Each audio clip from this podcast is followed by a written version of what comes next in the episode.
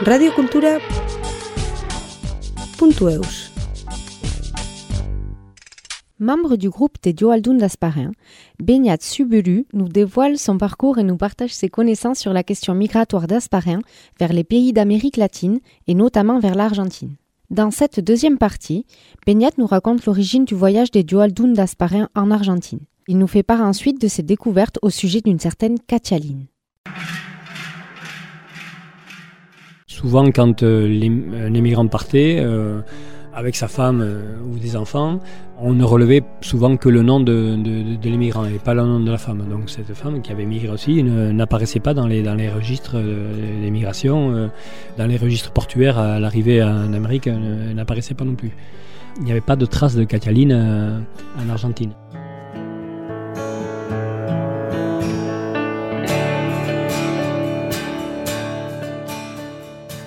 Bonjour, je m'appelle Benyat Soubourou, je suis Asparem mais j'habite ailleurs depuis euh, deux ans. Je suis enseignant à Bayonne euh, et je suis membre de Asparem Aldonac.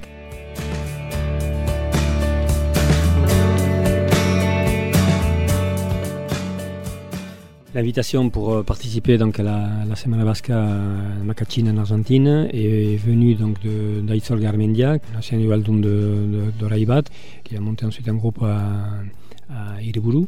L'invitation euh, avait été envoyée par euh, les organisateurs donc, de, la Semana Basca Macachine, notamment donc, euh, Iñaki Unamuno, qui était un émigrant qui est parti il y a des décennies de Bergara vers, l'Argentine. Et à Macachine, il a créé le, centre basque. L'invitation était partie vers, vers les Yovaldum de Bayonne, qui n'ont pas pu répondre à l'invitation. Et donc Aïsol Galmendia nous a, proposé donc de participer à cette Semana Basca et nous avions dit oui euh, dès, le début. La Semana Basca n'a pas pu avoir lieu euh, pendant deux ans à Macachine, mais euh, finalement elle a été reportée donc à 2022. Et donc le voyage s'est préparé donc quelques mois avant hein, pour pouvoir partir dans de bonnes conditions.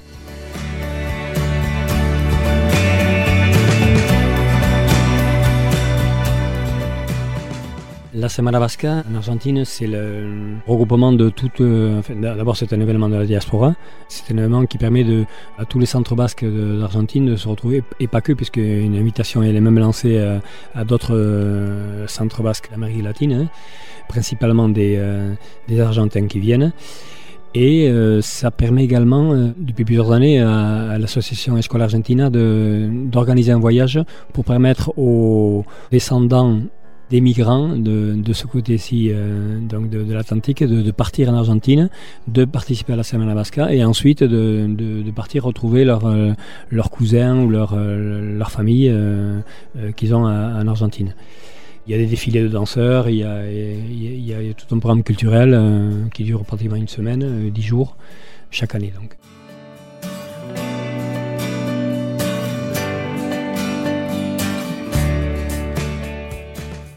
Représentants de la diaspora euh, sont, très sensibles à tout ce qui concerne la, culture basque et évidemment ils regardent tout ce qui se passe au Pays basque et euh, aussi bien en, termes de, langue, de que de chant, que de pastoral par exemple. Euh, tout ce qui concerne la culture les, intéresse évidemment.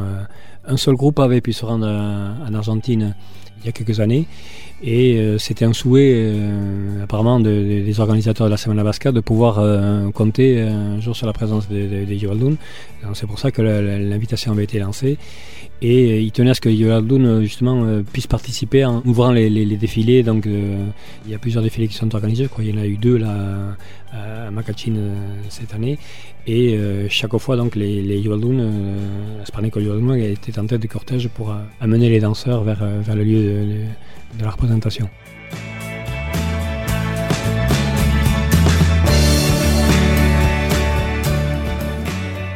Quand l'invitation est arrivée et que nous connaissions les dates, donc euh, les dates c'était la toute fin du mois de septembre et euh, en gros c'était du 30 septembre au, 11 octobre 2022.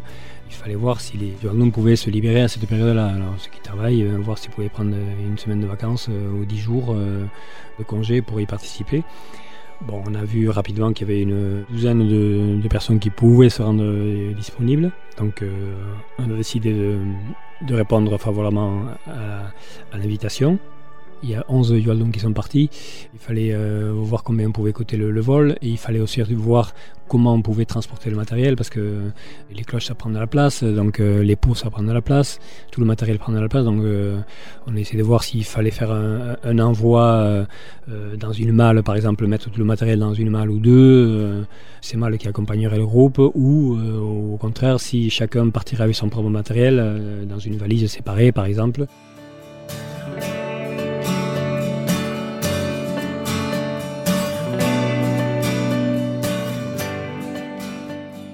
C'est cette euh, solution qui a été euh, adoptée finalement. Donc il a fallu euh, chiffrer tout ça, donc faire un budget pour le voyage, essayer d'estimer combien pouvait coûter l'hébergement sur place parce que bon, on, s'était dit également que si euh, partir en Argentine très bien, mais euh, aller à Semana Vasca très bien, mais, pas que, peut-être essayer de rester un petit peu avant, aux alentours de Buenos Aires, pour ben, profiter aussi un petit peu des choses sur place. Donc il a fallu aussi voir comment on pouvait financer ce voyage. Alors l'association pouvait apporter une partie du financement, chaque Yualdon pouvait demander, pouvait apporter aussi une, partie du financement, et puis on s'est dit qu'on on pouvait faire une demande de subvention peut-être. La mairie d'Asparin nous, a aidé un petit peu.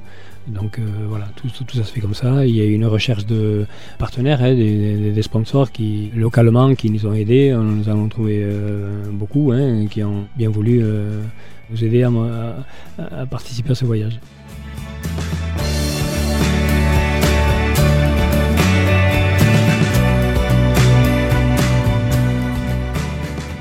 Je faisais partie des personnes qui ne pouvaient pas se rendre à Macachine pour des raisons professionnelles. Je, travaillais à ce moment-là, je ne pouvais pas partir.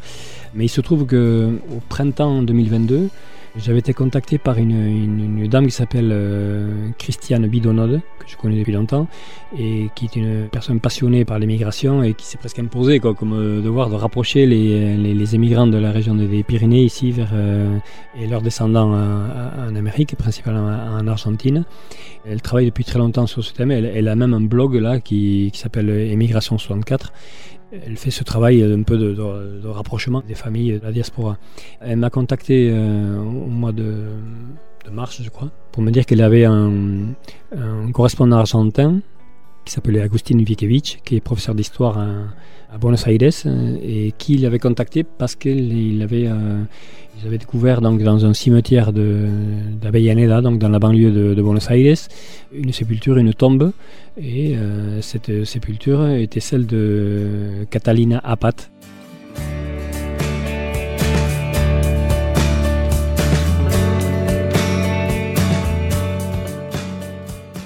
donc il avait entamé des recherches là-dessus et il, avait découvert que cette dame venait, venait Donc il a contacté euh, à travers son blog euh, Christiane Bidonode qui elle-même m'a contacté et voilà.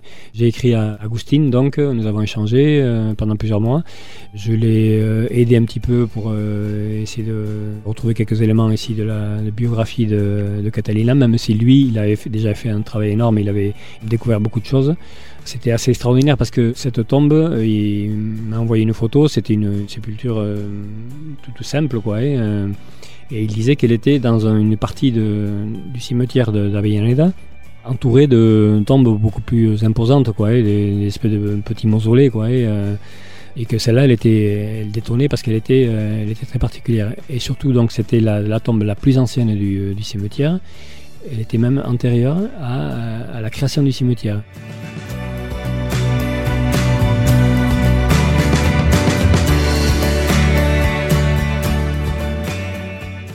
Ce monsieur qui s'intéresse, je, l'ai rencontré par la suite, j'ai pu échanger avec lui, il s'intéresse en fait à l'histoire des, cimetières, à l'art funéraire, c'est particulier, mais bon voilà. Puis surtout, il est, comme il est professeur d'histoire, il essaie de rapprocher euh, tout ce qu'il découvre dans les cimetières de l'histoire de, l'Argentine finalement. Nous étions dit que si les Yualdun partaient, ce serait bien de pouvoir euh, peut-être... Euh, rendre un petit hommage à cette dame, Catalina Apat, Catalina Dornalec, finalement elle s'appelait Dornalec, euh, le nom de jeune fille, elle était mariée avec Jean Apat d'Asparin aussi. Nous en avons parlé avec Yuvaldoun et ils se sont dit que ben, lors de leur voyage à, Buenos Aires, euh, ils pourraient aller euh, sur la tombe. Donc euh, le contact a été pris avec Agustine, un rendez-vous a été pris et ils se sont rendus donc au cimetière d'Avellaneda et ils ont rendu un hommage en chantant deux chansons devant la, sépulture de, donc de, de Cataline Dornalec.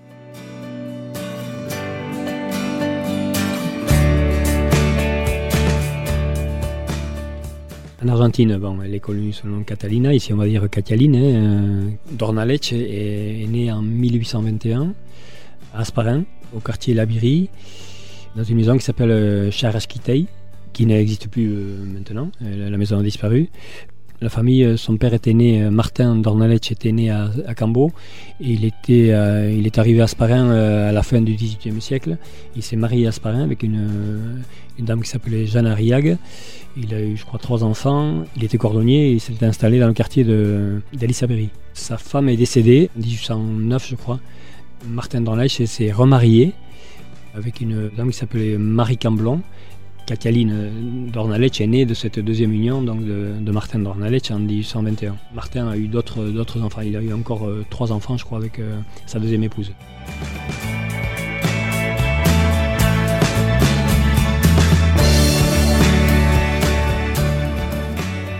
Kathleen est née en 1821, elle a grandi donc là euh, entre la Berry et l'Issaberry.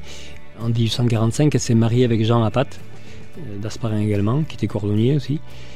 On ne sait rien d'eux jusqu'à ce qu'on découvre leurs traces. Alors moi qui avais fait des recherches avant sur les immigrants, j'avais la, trace de, Jean Apat, mais je n'avais pas la trace de, Catherine Il se trouve que les immigrants, lorsqu'ils partaient, la plupart de toute façon étaient, euh, partaient seuls ou avec des, voisins ou des cousins ou des frères, etc.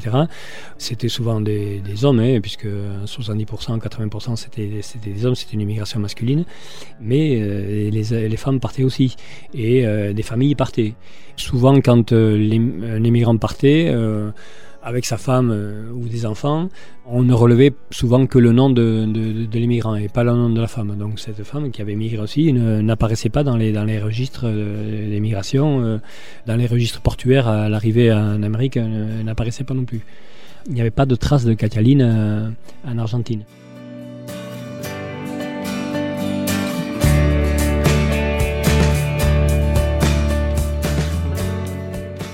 Et Agustin, le professeur d'histoire, donc euh, qui, a, fait ses recherches lui-même, ne, trouvait pas de traces de, de, Il trouvait la trace de Jean Apat euh, à son arrivée, mais pas celle de sa femme.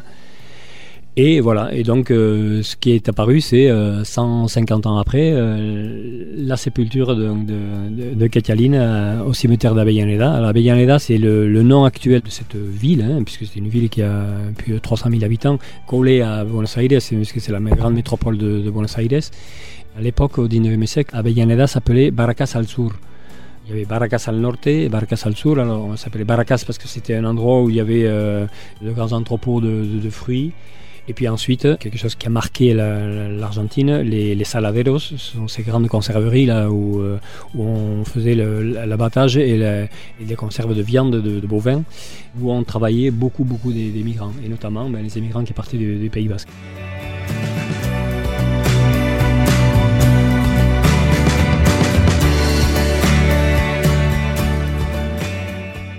S'installer à Barracas parce qu'il y avait le travail et ils habitaient euh, sur place. Donc Catalina, quand elle a émigré avec son mari Jean, ils se sont installés à Barracas. Il semblerait que Jean, son mari, ait travaillé comme cordonnier. Et puis Catalina, on ne sait pas. Moi, j'avais la trace de ses frères, deux frères de Katia qui s'appelaient euh, aussi Dortanlech, donc euh, avaient émigré en Argentine et habitaient à côté, puisque une fille est née donc du mariage de Jean Apat et de Katia est, est née en Argentine. Le parrain de la fille de donc, et Jean était un des frères de, de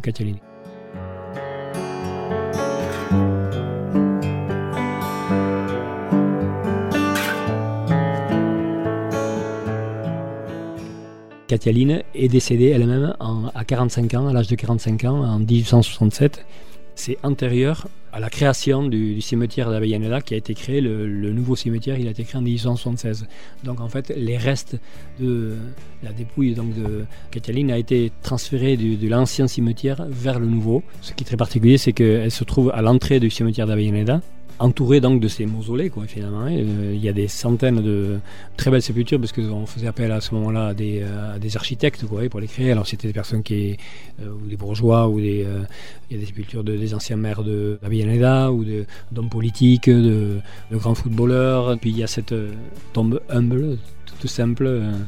Ils ne savent pas pourquoi elle a été conservée dans cet état. Ils font maintenant très très attention parce que c'est la tombe la plus ancienne.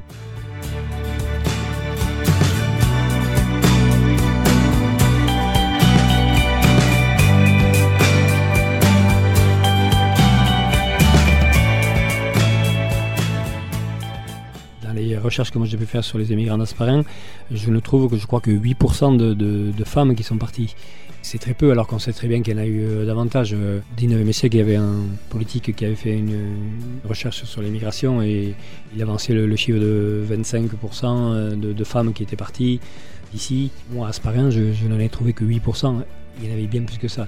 Celle que j'ai pu identifier, seulement 8%. Donc, euh, ce qui est extraordinaire. Et puis en même temps c'est un juste retour des, choses c'est que 150 ans après eh on trouve la tombe d'une femme inconnue quoi vraiment puisqu'elle n'a laissé aucune trace. On ne sait même pas ce qu'elle a fait euh, dans quoi elle a travaillé euh, elle a dû avoir une vie toute simple.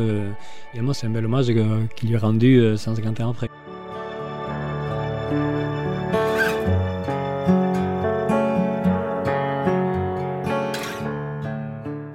il était prévu qu'il fasse un, défilé à Buenos Aires au centre basque. Il qu'au Escoletia.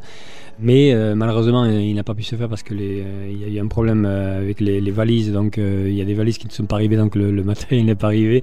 Il est arrivé quelques jours après. Et donc, ce défilé n'a pas pu avoir lieu. Mais dans le programme, il était donc prévu cette visite au cimetière donc d'Avellaneda et l'hommage. Donc, les Yordun avaient choisi deux chants un chant de Cassiano, et puis donc l'Orechoa de, de Benito On s'était dit également que bon, ce serait bien de, faire quelque chose de supplémentaire. On a décidé de faire en plus une plaque une plaque pour rendre hommage à Katialine. Et là, donc, il fallait trouver un petit texte à mettre sur la plaque. Shannon Tion, dans notre groupe, a eu l'idée d'associer euh, la chanson Lorechoa avec le, nom de Katialine. Et donc, on, a fait une plaque, on a, on a mis euh, Katialine, Asparneco Lorechoa, Guan Saitogu. C'est la plaque qu'on a pu ensuite déposer. Euh, donc euh, il y a une plaque sur la tombe de, de euh, maintenant.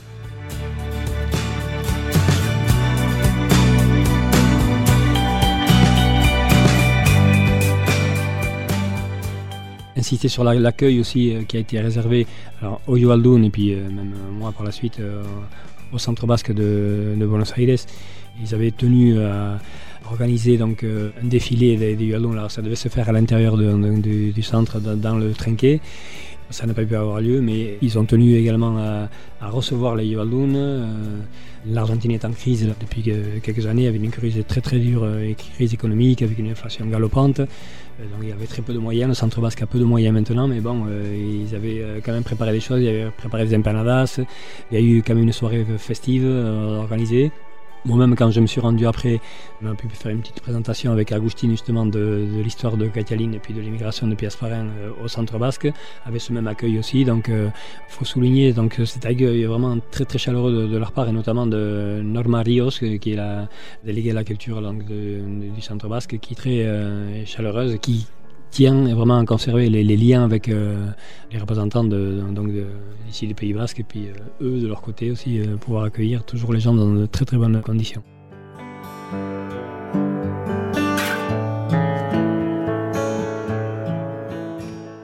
Radio Cultura